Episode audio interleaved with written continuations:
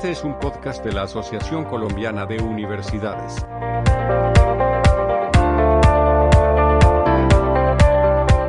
Hola a todos, mi nombre es Daniela Sierra y yo soy la jefe de internacionalización de la Escuela Internacional de Ciencias Económicas y Administrativas de la Universidad de La Sabana. Mi formación de pregrado es en Relaciones Internacionales y tengo una maestría en Educación con énfasis de Gestión Educativa y Política Pública. Bienvenidos a esta nueva sección del MOOC Aprendizaje de Oportunidades desde la Internacionalización. ¿Para qué y para quiénes? El día de hoy les compartiré algunas apreciaciones y experiencias sobre movilidad estudiantil virtual. En este módulo estaremos abordando y resolviendo las siguientes preguntas orientadoras.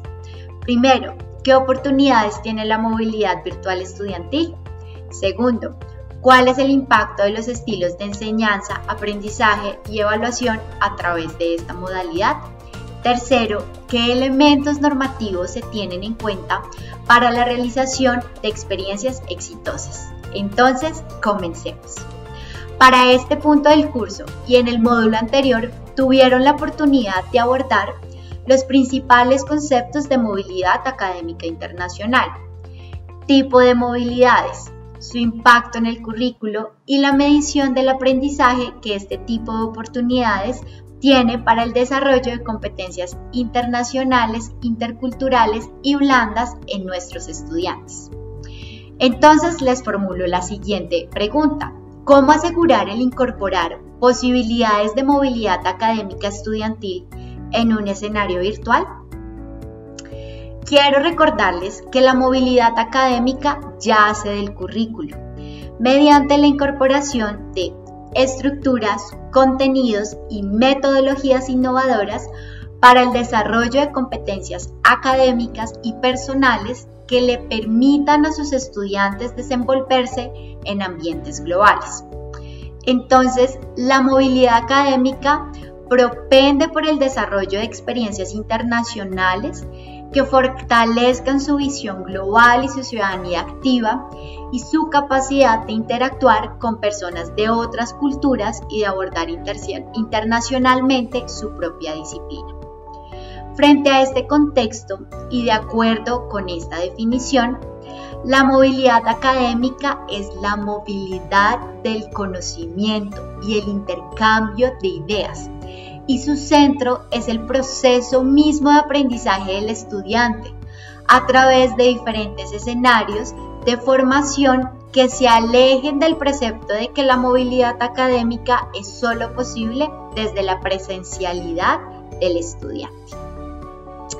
Y llega entonces también la transformación digital, que nos invita a pensar una movilidad académica más abierta a la comunidad estudiantil, de aprendizaje colaborativo y haciendo uso de las diferentes plataformas tecnológicas y desde la definición, dependiendo del contexto institucional, eh, de modalidades tanto virtuales como híbridas. Iniciemos entonces con el modelo virtual de movilidad en el que el estudiante tendrá la posibilidad de cursar en doble vía asignaturas de forma online, sincrónica o asincrónicamente con alguna de las universidades con la que su institución tenga un convenio vigente de movilidad académica o en su universidad. En esta movilidad, los estudiantes no solo enriquecen su aprendizaje a través de decidir adelantar uno o más cursos con universidades en el exterior, sino también a través de compartir sus espacios de clase con estudiantes internacionales provenientes de todo el mundo. Para ponerles un ejemplo, la Escuela Internacional de Ciencias Económicas y Administrativas este año creó un programa de movilidad académica internacional que bautizamos Virtual X, cuyo propósito principal fue incorporar estos componentes internacionales en el aula de clase apuntándole no solo a la movilidad del conocimiento, sino a la internacionalización de sus asignaturas y a la inserción del programa en contextos académicos internacionales. Entonces, les quiero dejar algunos pasos para tener en cuenta para el desarrollo de un programa de movilidad virtual. Primero, conozca su capacidad instalada, la oferta y programación de sus programas académicos. Segundo, entienda la composición de los cursos, si son asincrónicos las, o sincrónicos, las plataformas a través de las cuales se desarrollará y las metodologías de enseñanza. Es un flip class, se hará de manera e-live. Esto les permitirá construir una convocatoria en que los estudiantes conozcan de primera mano el tipo de experiencia que tendrán. Tercero, establezca requisitos mínimos para el aseguramiento del aprendizaje de los estudiantes, que sean los criterios de escogencia de las posibles asignaturas que harán parte de su portafolio de movilidad entrante y saliente. Algunos criterios, horas de trabajo, directos o indirectos, número de semanas en las que se editará el curso, duración total del periodo académico, créditos académicos, horas de clase y tipología del curso.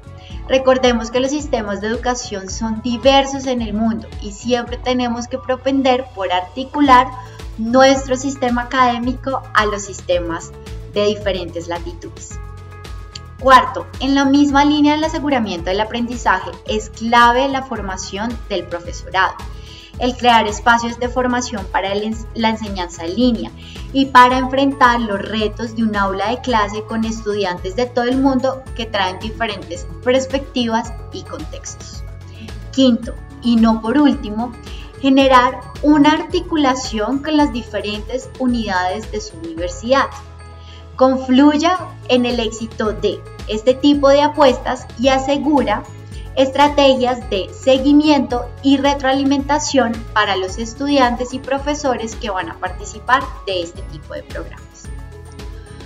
Ahora, otra de, las, de los modelos que podrían desarrollar en su institución es el modelo híbrido de movilidad académica, una mezcla perfecta entre el desarrollo de cursos virtuales con un componente práctico internacional que se desarrolle de manera presencial. En este caso, este tipo de movilidad tiene en cuenta tres importantes componentes. El primero, el definir un contenido académico, la metodología y la plataforma tecnológica en el que se estará desarrollando. El segundo, un componente metodológico que invito a que sea de relevancia práctica en el que el estudiante pueda sacar mayor provecho de su experiencia corta presencial y por último, un componente cultural que posibilite su comprensión de realidades y contextos en su país de destino. Solo nos quedaría entonces resolver la última pregunta, que tiene que ver con los elementos normativos que se deben tener en cuenta para la realización de este tipo de experiencias.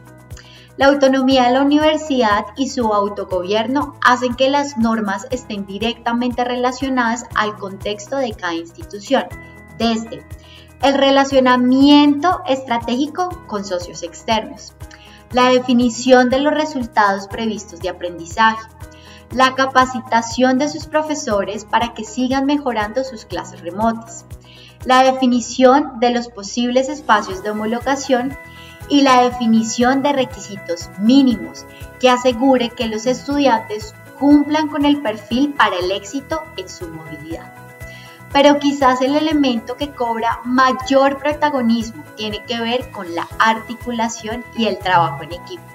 Que todas las unidades que se encargan de este tipo de procesos confluyan en función de sacar adelante este tipo de proyectos. Mi invitación hoy es a que sigan fortaleciendo su conocimiento a través de espacios como este y a continuar trabajando en la consolidación de portafolios de movilidad académica que respondan a las necesidades de los estudiantes del mundo de hoy. Muchísimas gracias por ver este video y los invito a que sean curiosos y a que sigan aprendiendo de este tipo de modalidad.